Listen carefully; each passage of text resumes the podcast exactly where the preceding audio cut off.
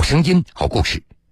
各位好，欢迎您在半点之后继续来收听铁坤所讲述的新闻故事。暴力抢劫、多次偷渡，一起特大跨境抢劫案牵动内地与澳门警方的共同关注。那名男子自称是他曾经客户的朋友，就是他需要兑换两百万的港币。监控记录三人活动轨迹，犯罪嫌疑人现身上海，背后另有隐情。啊，是不是他又逃回来？他也知道他在澳门作案了，他肯定会在上海有一个落脚点。精心策划，多次转手处理赃款，躲避追查，犯罪嫌疑人相继露出马脚。抓捕在即，跨境抢劫案能否顺利告破？什么时候抓？抓哪些人？在哪里抓？这都是我们抓住来考虑的。澳门特大跨境抢劫案侦破纪实，铁坤马上讲述。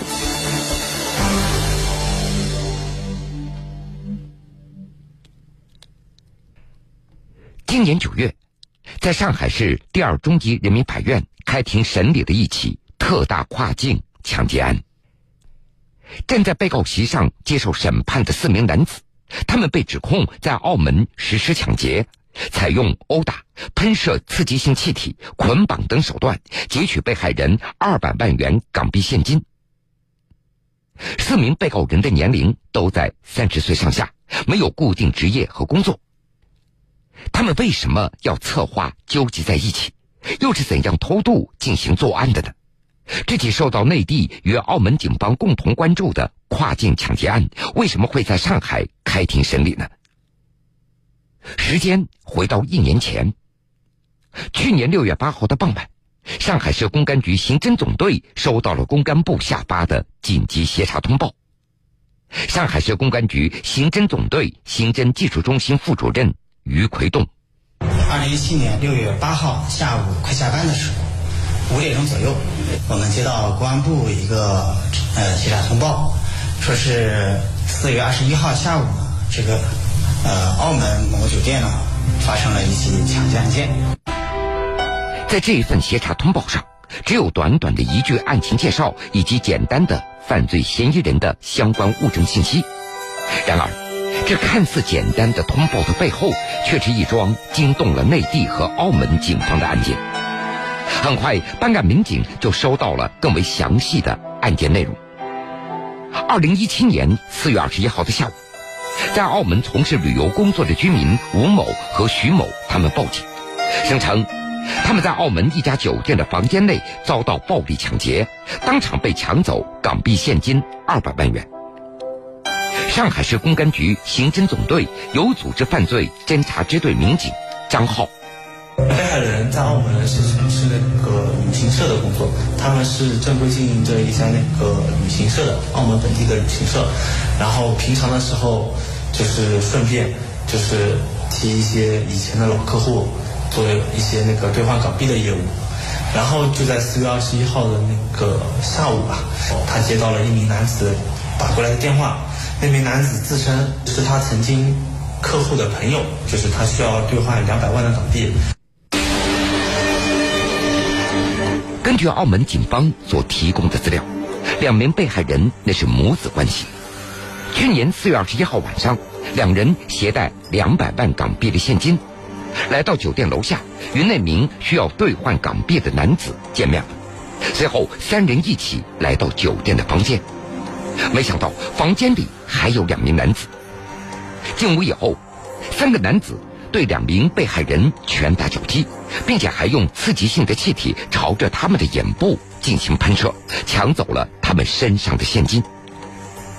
上海市公安局刑侦总队有组织犯罪侦查支队民警卞祖建，抢到钱以后，把他们两个人身上的那个手手机再扔到了那个，呃，扔到水里面浸泡。然后双手反绑，用绳索反绑，再用交代封口，以防他们叫救命。事实上是被害人处于一种非常非常的惊恐当中，时时刻刻他处于那种非常惊恐的状态。被害人吴某和母亲徐某等三个男子离开以后，挣扎着解开了捆绑，随后在酒店服务人员的帮助下报了警，接着又被送往医院接受救治。当时这起案件对于澳门警方来说压力非常大。上海市公安局刑侦总队有组织犯罪侦查支队支队长张琛，澳门发了这个案子以后啊，应该说其实，呃，当时澳门警方压力还是蛮大的。当时他们连续发了多起这类案件，案值最高的一起，包括他的手段也好，包括他案件的影响也好，也当时也是澳门最大的影响最大的一个案件。多年的一线的办案经验让张琛意识到。这一次发生在澳门的几起抢劫案并不简单。警方的记录显示，仅2017年3月，澳门就曾经发生三起同类型的抢劫案件。那么，类似的案件是否还会发生呢？犯罪嫌疑人身在何处？一场争分夺秒的侦查正在黄浦江畔的这座城市悄然展开。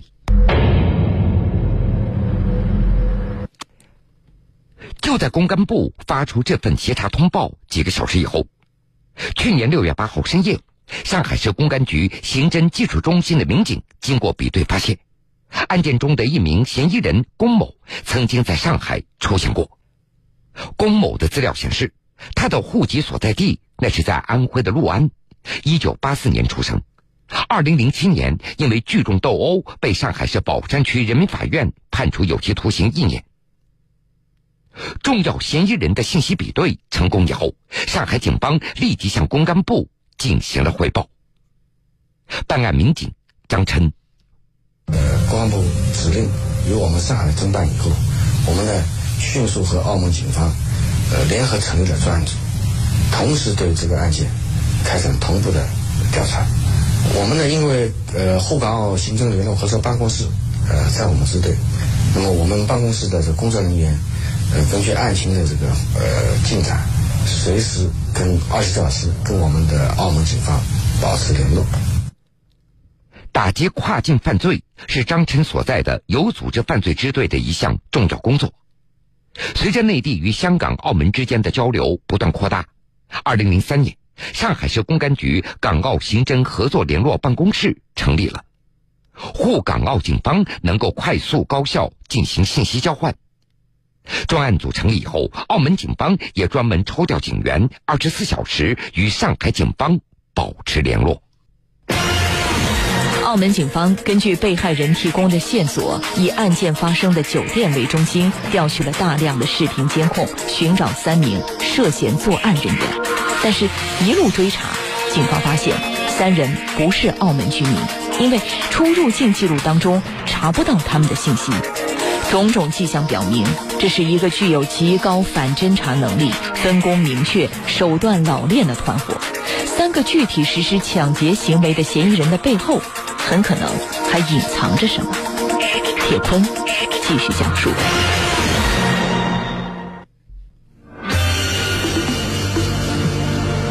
事发酒店的监控显示，去年四月二十一号下午十七点十九分。三名嫌疑人进入这家案发酒店，乘坐电梯上楼。十八点二十分，其中一名男子下楼，与被害人吴某母子两个在酒店大堂见面，然后一起来到酒店房间。十八点三十六分，三名嫌疑人乘坐电梯下楼。画面中可以看到，酒店外面，其中一名嫌疑人与一名白衣男子进行会合，两人交换了背包。由此，警方判断，赃款已经转移到那个白衣男子的手上了。经过侦查，这起案件是由三人实施抢劫，另外三个人负责接应以及转移赃款。团伙成员大都已经逃离了澳门，而警方抓获的一名嫌疑人夏某，也因为证据不足无法起诉，最后被遣返回内地。去年四月三十号。澳门司法警察局召开新闻发布会进行通报。此后，澳门警方将案发现场提取到的痕迹物证提交到公安部请求协查。而接到协查通报之后，短短几个小时，上海警方将经过比对发现的龚某这正是在酒店当中实施抢劫的三个嫌疑人之一。办案民警张琛，当时龚某出来以后呢，其实对于我们来说，只是掌握了其中一个犯罪嫌疑人。根据澳门警方通报的情况，应该有五到六名的犯罪嫌疑人。所以说，龚某出来以后，我们还要把找出他其他的同案犯。那么这些同案犯是谁？对我来说，还是一个谜。犯罪嫌疑人龚某最后一次出现在上海，那是在去年。他因为参与聚众斗殴服刑一年，刑满释放以后，龚某就销失匿迹。但是警方通过调查发现，澳门抢劫案发生以后，去年七月份，龚某的妻子殷某刚刚在上海宝山区办理过居住证。侦查人员立即前往调查。他们反映确实有这个一个安徽籍的这个这个这个姓殷的，也是不久，就是刚刚在他们这个村里面的一个民宅啊接触的。经过我们实地走访以后，发现他其实确实在这儿。那么问题就是来了，那么这个龚某，她的老公龚某，是不是也藏匿在这这处呢？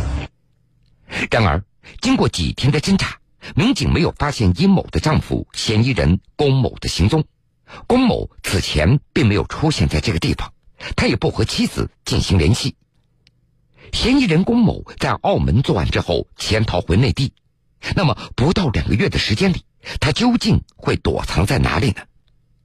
专案组民警凭借着经验，针对全市酒店的住宿的情况进行了摸排。既然他在上海，呃，很早之前就已经有轨迹了，而且被我们宝山分局也处理过了，那我们想是不是他又？这个逃回来，他也知道他在澳门作案了，他可能不会回回到这个他老婆暂住地跟他这个呃碰头。那么基于这种情况，那我们他肯定会在上海有一个落脚点。果然，警方侦查发现，去年四月二十一号，澳门抢劫案发生前和发生后，犯罪嫌疑人龚某曾经入住过上海宝山区的同一家酒店。登记房间的人姓陈，他是龚某的朋友。酒店的监控画面中可以看到，当时龚某穿着黑色 T 恤衫来到酒店的前台，和一名白衣男子交流几句以后，走向了客房。就这样短短的几秒钟的镜头，让办案民警非常激动，因为龚某旁边的那个白衣男子，也是警方要找的犯罪嫌疑人。最终在视频中找到了这个龚某，又发现龚某还跟一个姓周的周某在一起。为什么我们会对这个周某这个有兴趣呢？当时他们案发以后，他们澳门警方也开展了一系列侦查工作，发现了有一个周某，他是进入澳门和最后作案后离开澳门，他都是通过港澳通行证，他是正常的入呃入关出关的，所以他的信息。在澳门那边，他是掌握的。民警口中的这个周某，也正是抢劫案发生以后，视频监控中与嫌疑人交换背包、转移赃款的白衣男子。周某，一九八七年出生，户籍所在地显示他和龚某一样，同为安徽六安人。二零一五年，周某因犯开设赌场罪，被上海市宝山区法院判处拘役六个月。为了不让自己的身份暴露，彻底抹掉在澳门活动的痕迹，几名嫌疑人精心策划，试图通过偷渡、多次转让、处理赃款的方式，避开澳门与内地警方的追查。但是，随着龚某与周某身份的确认，其他几个嫌疑人也都相继露出了马脚。我们对这个龚某和这个周某。他们在案发时段的前后这几天的高铁信息，包括航班信息，对吧？进行查询，那么我们发现了一个一条重要的线索，就是发现有一个姓尹的一个男子，发现他们有同乘一班航班，同坐一个班次的高铁，从上海到珠海，从珠海再到上海。虽然这个尹某非常可疑，但是要确认他在澳门的行踪，还需要更多线索。借助沪港澳刑侦合作联络机制，专案组的民警第一时间向澳门警方发出协查申请。没多久，关于尹某的更多图片、视频资料就传了过来。经过反复比对，民警终于确认，这个尹某就是涉嫌实施抢劫的三人之一。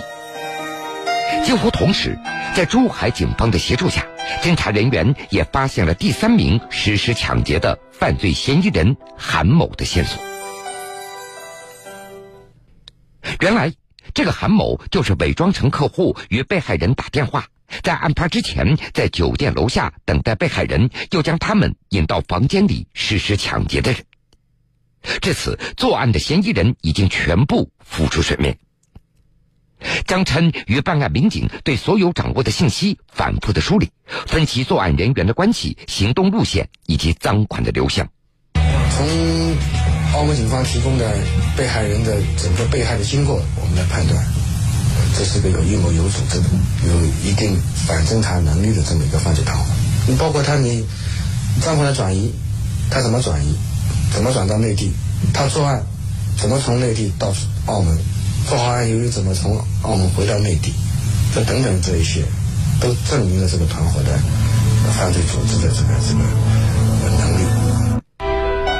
监控中可以看到，案发以后，嫌疑人龚某、尹某、韩某将装有赃款的黑色背包交给了周某，然后周某一个人步行来到附近的一家快餐店，走到二楼的洗手间。而就在一分钟之前，另外一个犯罪嫌疑人夏某已经在里面等候了。警方推断，两人很可能在洗手间里将赃款转移了。随后，周某、夏某分道扬镳。夏某拎着红色纸袋前往附近的一栋公寓楼。一段时间以后，另外一名白衣男子拎着纸袋子走出公寓。根据之后专案组的调查。这名男子姓陈，具有重大作案嫌疑。那个袋子就很明显，为什么我们判断那笔钱是这个袋子？夏某拎着这袋子前往了澳门的一家公寓楼里面，在公寓楼里面停留了一段时间，之后我们就发现，那个犯罪嫌疑人张某拎着这个有明显特征的袋子离开，就跟随着他的那个路线，发现他到了一家那个地下钱庄。然后进行那个向内地汇款的一个动作。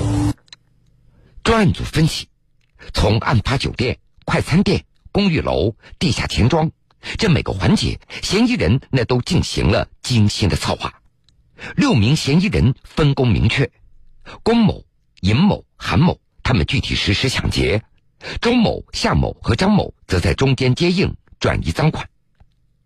在办案民警张琛看来。几个嫌疑人非常狡猾，他们的反侦查意识非常强烈。他们在作案之前也经过了一个一个一个预谋的阶段，也互相进行了分工，但是他们互相之间并不知道对方的真实身份，只知道一个绰号。所以说，这些家伙非常狡猾，也有反侦查意识，也就体现在这里。互相之间也不是很信任。案件发生以后，澳门的媒体也曾经进行了跟踪报道。澳门司法警察局还召开新闻发布会通报案情。专案组分析，犯罪嫌疑人很可能以此制定了针对性的逃跑计划，来掩盖自己的行踪。另外一方面，二百万的港币赃款已经从澳门转移出去，这笔钱一旦分散到个人账户里，时间越久，那么追回的难度也就越大了。再说这些人呢，我们身份都明确了。但是呢，这些人呢，基本上都是居无定所，居无定所。他们习惯是住宾馆为主，而不是呃借个房子或住下来或怎么样。一般每天可能都会换一个地方，有些在上海，有些在呃江苏，有些在浙江。什么时候抓，抓哪些人，在哪里抓，这都是我们专案组要考虑的。经过一段时间的侦查。专案组确认了涉案嫌疑人的身份信息以及他们的落脚点。去年的七月十七号，专案组抽调支队的多名警力，派出六个抓捕小组，分赴苏州、杭州、宁波、台州和上海，同步开展抓捕行动。去年七月二十一号上午，各路抓捕小组先后在苏州、宁波、上海等地的酒店、洗浴中心、杭州萧山机场将涉案嫌疑人给抓获。经过突击审讯，到案的犯罪嫌疑人交代了2017年4月偷渡澳门实施抢劫的犯罪事实，而抢劫所得的部分赃款已经被嫌疑人大肆挥霍，剩下的已经被警方追回。历经一个多月的时间，上海警方成功破获澳门“四二幺”特大跨境抢劫案，并摧毁了这个长期盘踞在澳门、组织严密的跨境犯罪抢劫团伙。这起案件也是上海警方首次侦办的内地居民在澳门境内实施的严重暴力性的犯罪。今年十一月二十四号，上海市第二中级人民法院对案件一审宣判。被告人周某犯抢劫罪，判处有期徒刑十五年；被告人龚某、尹某、韩某因犯抢劫罪、偷越边境罪，被分别判处有期徒刑十四年到十三年零两个月不等。目前，案件仍然有相关线索在进一步的侦查之中。好了，各位，非常感谢您收听了今天全部的新闻故事。如果想了解更多新闻，敬请关注我苏客户端和江苏新闻广播官方微信以及微博。如果想回听以往的新闻故事，请各位在大蓝鲸客户端点播铁坤讲故事。今天的故事全部讲完了，又要到晚上十点了。铁坤此时在南京向各位说一声晚安。晚安，在所有夜晚安眠。晚安，望路途遥远，都有人陪伴身边。想说的话都没有说完，还是会有些。